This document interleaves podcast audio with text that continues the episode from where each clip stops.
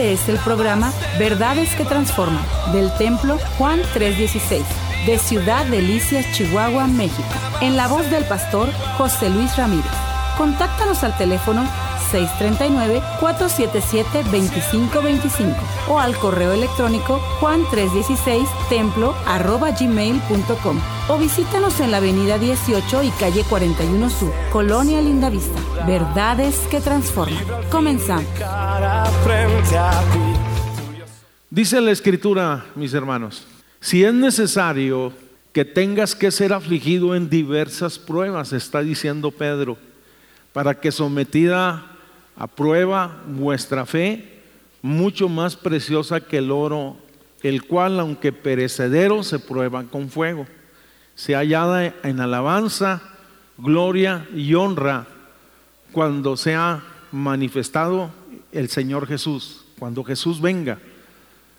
Y esto es muy interesante, así que puede sentarse, por favor.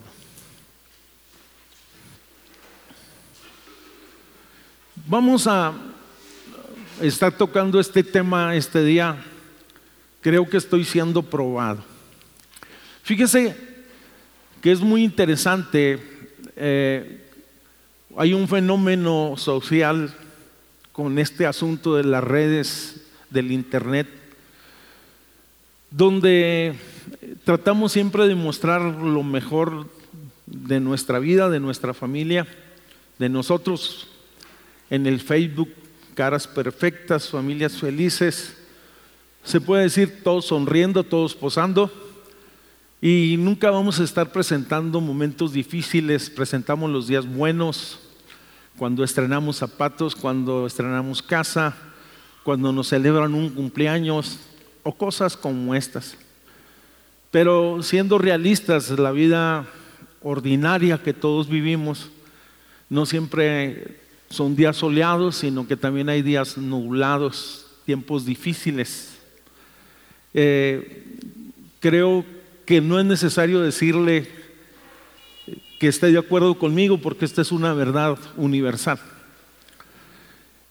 Eh, en esta misma línea, un estudio reveló algo preocupante acerca de los videojuegos no tanto ni siquiera eh, por el asunto de la violencia, que ese es punto y aparte, sino que los videojuegos que a nuestros hijos les gusta jugar mucho, oye, es un mundo de fantasía y la realidad donde se presentan, donde ellos mismos se ven siempre como vencedores.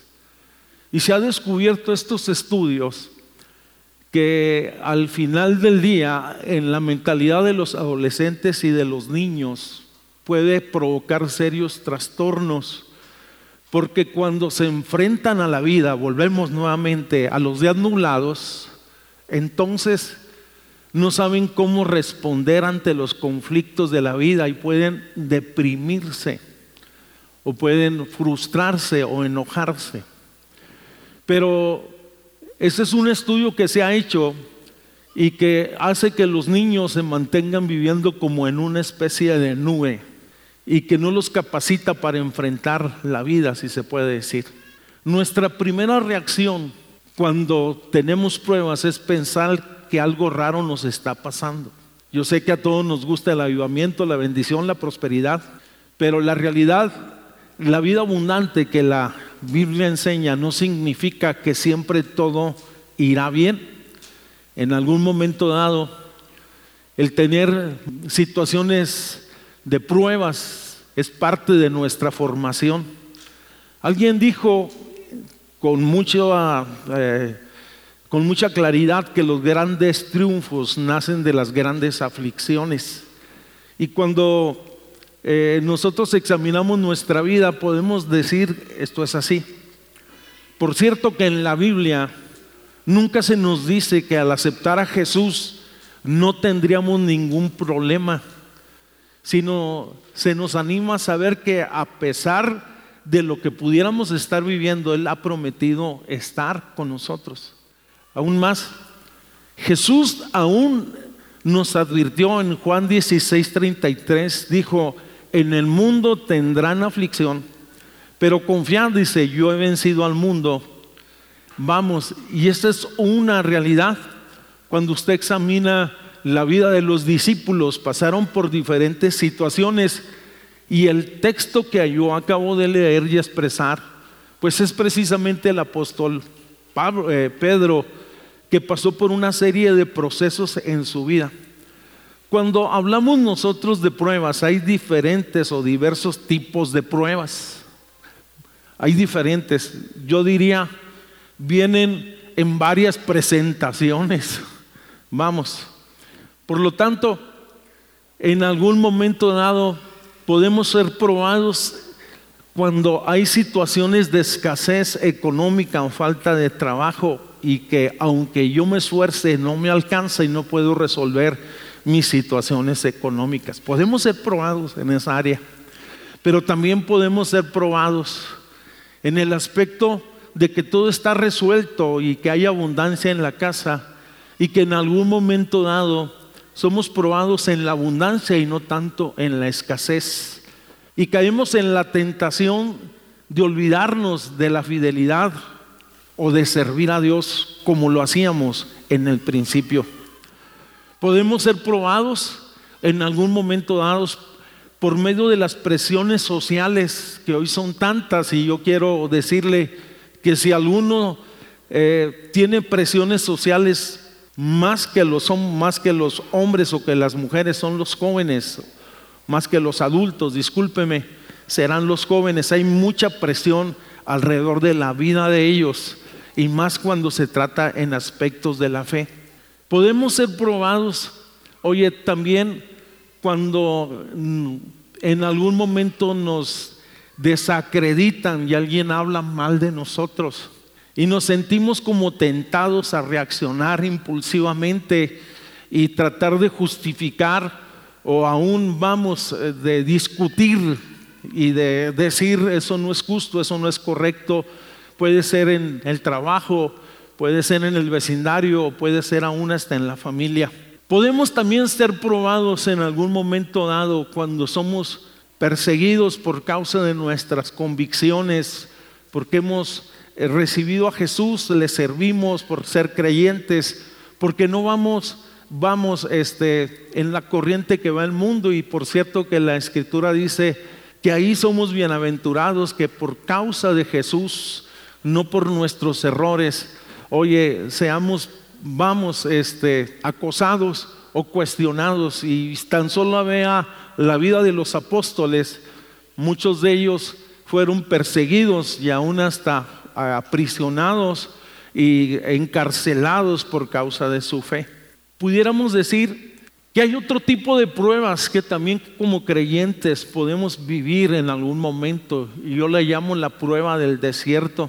Es un lugar árido, es un lugar donde no hay respuestas, es un lugar donde parece que el cielo es de bronce, crees en Dios, confías en Dios, en las promesas de Dios, pero de pronto estás en ese escenario como lo estuvo Moisés en algún momento dado, viviendo por largos años, tratando de asimilar lo que estaba viviendo. Oye, y por cierto, que en la prueba del desierto, ahí los sueños tienden como a adormecerse, a no ser que Dios se haga presente.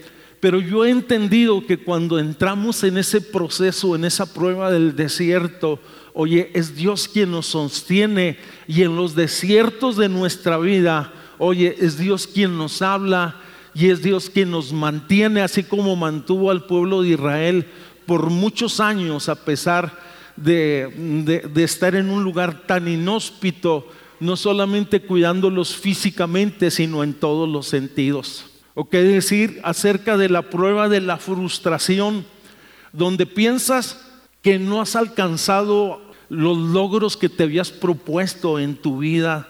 Oye, que tenías sueños, anhelos, deseos, eh, planes como persona, como en tu matrimonio, con tus hijos, en tu profesión, en tu carrera, en tu negocio, no sé.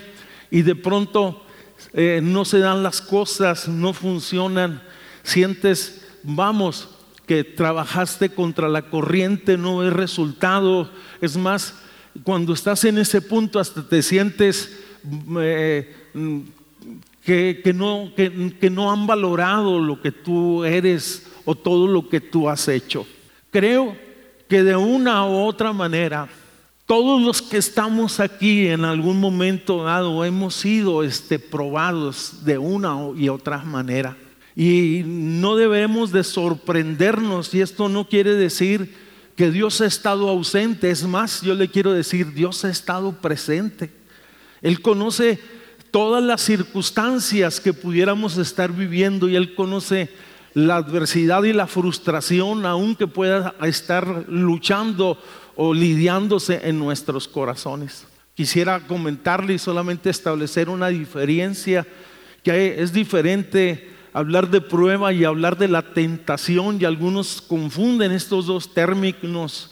La tentación, oye, se origina, vamos, en una maniobra que el enemigo trae para desolación, destrucción usará, vamos, todos los recursos fascinantes, apela a los deseos de los ojos, a los deseos de la carne, de mi humanidad pecaminosa, como a la vanagloria del mundo, para seducirme y arrebatarme y sacarme del propósito de Dios. Puedo decir que la tentación en algún momento dado puede ser para el cristiano, oye, tropiezo, pero también puede ser escalón, porque después de que pasamos y no cedemos a la tentación, entonces a nuestra vida se añade bendición. Por el otro lado, cuando hablamos de la prueba, son circunstancias que Dios permite con un propósito para definir nuestra fe. Santiago capítulo 1, versículo 13 dice lo siguiente, y esto es muy interesante cuando alguno es tentado, no diga que es tentado de parte de Dios, porque Dios no puede ser tentado por el mal, ni Él tienta a nadie, sino que cada uno es tentado cuando de su propia concupiscencia es atraído y seducido. Y concluimos entonces que la tentación se resiste y la prueba, oye, nos dará forma en algún momento y dará fruto en algún momento dado de nuestra vida será un instrumento que Dios permite para definir nuestra fe. Yo buscaba un texto para poder hablar acerca del propósito de las pruebas, el por qué Dios permite que seamos probados.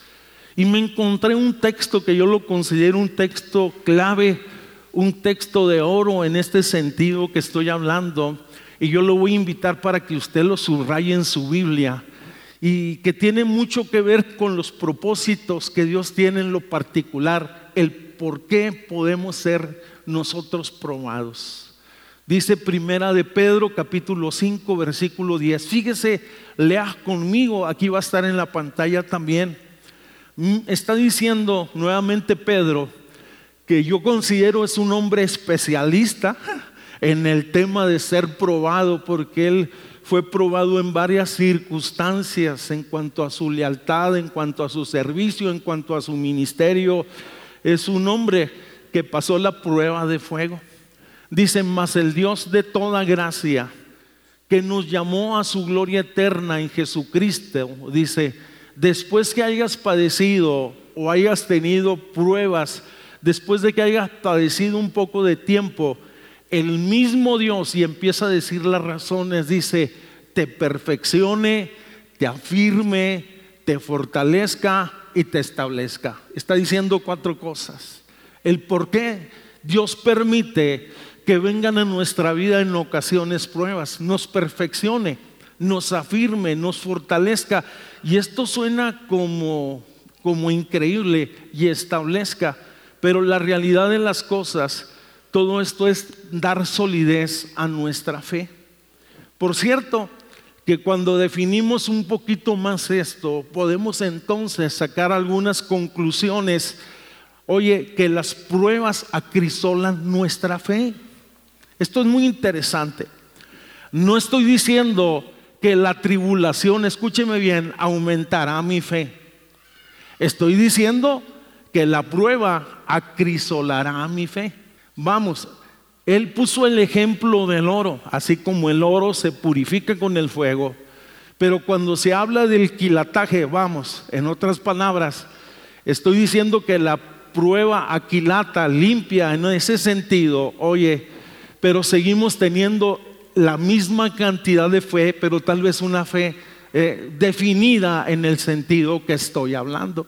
Por cierto, que cuando hablamos en este sentido, cuando pasamos por pruebas y aprobamos, porque en ocasiones también reprobamos las pruebas, así como algunos a lo mejor no pasaron de primaria o de un año a otro o de un semestre a otro y tuvieron que pasar nuevamente o tomar exámenes o irse a extraordinarios. Y algo parecido pasa en la vida del creyente, pero cuando aprobamos, oye, y vamos, las pruebas, te puedo decir que somos, eh, nos hacen fuertes. A José, la tribulación, la cárcel y todo lo que vivió José el soñador, lo preparó precisamente para ser un gobernador en Egipto. Fue alguien que tal vez Dios permitió que fuera vituperado, que fuera tentado, que fuera perseguido, que fuera vendido, que fuera puesto en un pozo, oye, que fuera menospreciado por sus hermanos, pero todo eso le vino a dar formación, forma, fuerza para poder gobernar un estado o una nación que estaba en crisis. Yo he visto personas que han pasado las crisis o las pruebas, oye, después eh, tienen la capacidad de poder aconsejar y de ministrar a otros con la consolación que han sido consolados. Oye, alguien es un ejemplo solamente, alguien que ha salido victorioso de situaciones familiares tiene la capacidad de acercarse con otro y decirle, vamos a orar por tu familia y Dios puede hacer un milagro en tu vida. Y pudiéramos seguir mencionando personas. David, oye, pasó la prueba, vivió en el desierto, perseguido, pero lo, lo preparó para ser uno de los mejores reyes que ha tenido Israel, reconocido hasta el día de hoy. Cuando nosotros vemos las pruebas o la tribulación de Job también, uno de los libros más antiguos y uno de los eh, personajes más emblemáticos de la escritura, oye, la verdad es que cuando termina toda la prueba de Job, y los que no conocen la historia, Job perdió todo en la vida, todo. Es más, perdió los bienes, perdió la posición, perdió la familia, perdió la salud, pero en medio de aquel caos y aquella angustia y aquel dolor y aquella prueba, el hombre se mantuvo firme y es el que expresó, me probará como el oro. Y yo sé que al final veré a mi redentor cara a cara. Por cierto, el libro de Job termina con una manifestación de la gloria de Dios. Dios llegando, dice, presentándose, yo soy al que tú adorabas y servías y temías. En otras palabras, Job después de la prueba tuvo una clara percepción de Dios vamos, en su dolor, en su angustia, en su prueba y en su dolor, conoció a Dios como consolador, como proveedor, como restaurador, como el Señor Todopoderoso. Y, si Dios ha hecho algo en tu vida, ¿por qué no le das un fuerte aplauso y le dices gracias? Simplemente estoy tratando de poner una plataforma y no estoy elogiando la prueba, sino tratando de decir, las pruebas acristolan nuestra fe. Vamos, en algún momento dado, oye, después de que pasemos por esas circunstancias, sé que conoceremos a Dios de una manera diferente. El que ha estado enfermo cuando es sanado puede decir, Él es sanador el que ha estado en bancarrota, cuando es liberado o es provisto, puede decir, Él es proveedor. Cuando está quebrada una persona emocionalmente y Dios interviene en su vida, puede decir, Él es restaurador, Él levanta nuestra cabeza, Él es poderoso y Él es bueno. Conocemos a Dios de una manera más profunda. Pero por cierto que la prueba, esta es una segunda verdad, permite conocernos más a nosotros mismos revela nuestra condición. Oye, muchos de nosotros hemos pasado por diferentes procesos en algún momento dado. Muchos de ellos los hemos pasado con firmeza.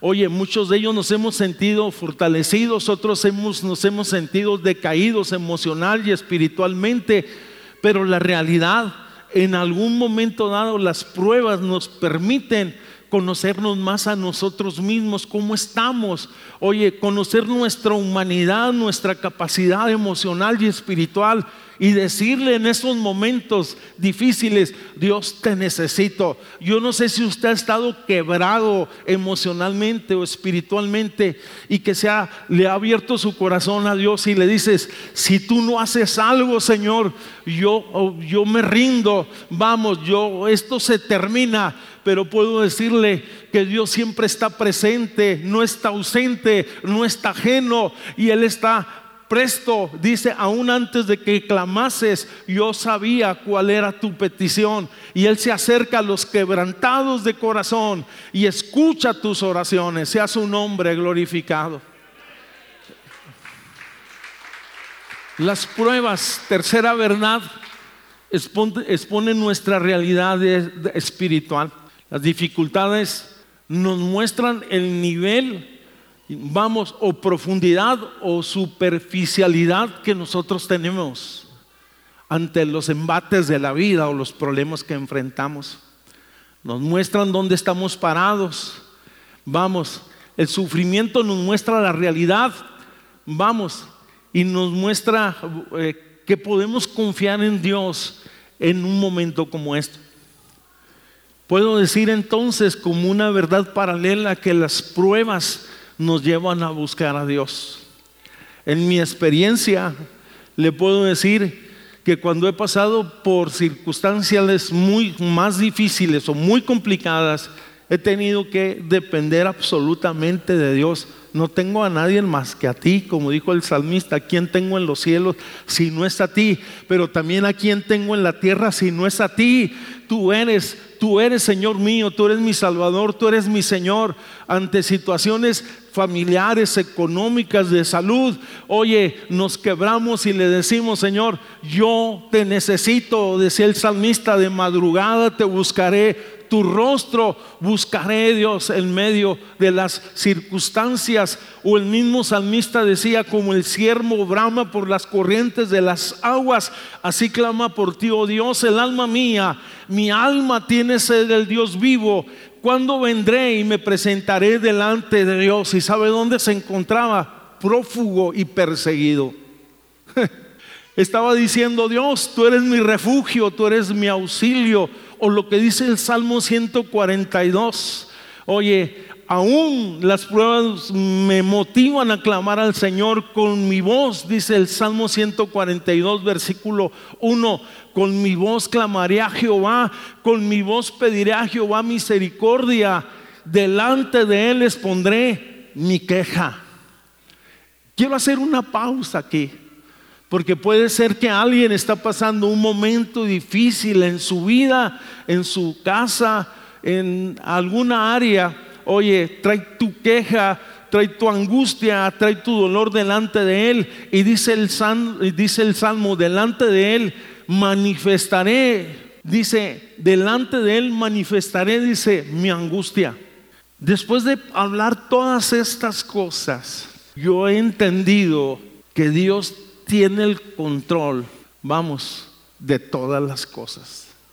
Dios tiene el control en las pruebas. Esa es la última declaración que yo quiero comentarle a ustedes. ¿Por qué razón? Porque las pruebas son temporales. La realidad de las cosas no son para siempre.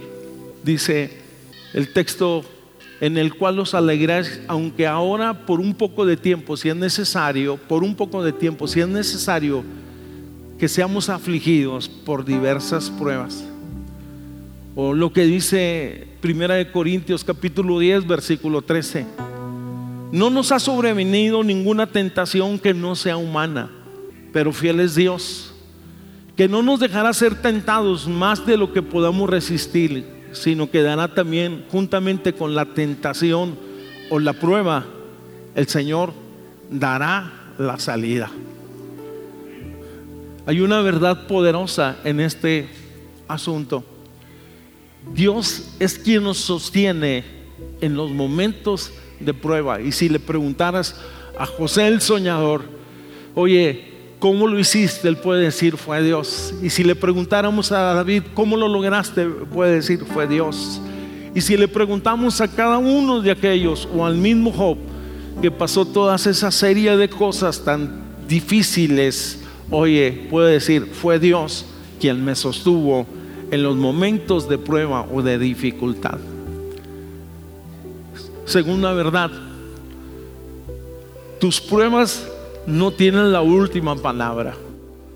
El que tiene la última palabra es el Señor. Sea lo que sea, económica, emocional, espiritual, familiar, lo que sea, es Dios quien siempre tendrá la última palabra.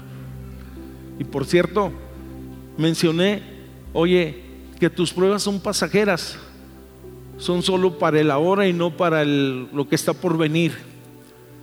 Y en algún momento dado, cuando Pablo hablaba acerca de la prueba, él hablaba de esta leve tribulación que en algún momento dado se manifestará en nuestra vida la gracia y la salvación y que no son nada comparables con la gloria que ha de venir de parte de Dios. En algún momento el apóstol Pablo dijo una verdad muy fuerte que tal vez nos pueda ayudar a nosotros este día. Estaba pasando momentos muy complicados oraba a Dios y había rogado ya por tres ocasiones a causa de una aflicción que tenía en su propia, en su propia vida. Y le dijo en 2 de Corintios capítulo 12 versículo 9, y me ha dicho el Señor en cuanto a esto, bástate mi gracia, porque mi poder se perfecciona en la debilidad. Creo que Dios sabe lo que usted está viviendo este día. Pero podemos orar y acercarnos confiadamente hasta el trono de la gracia y sé que podemos alcanzar el oportuno socorro que el Señor ofrece para cada uno de nosotros. Este fue el programa Verdades que Transforman del Templo Juan 316 de Ciudad Delicias, Chihuahua, México. En la voz del pastor José Luis Ramírez. Contáctanos al teléfono 639-477-2525 o al correo electrónico juan316 templo arroba gmail.com o visítanos en la avenida 18 y calle 41 Sur, Colonia Lindavista. Verdades que Transforman.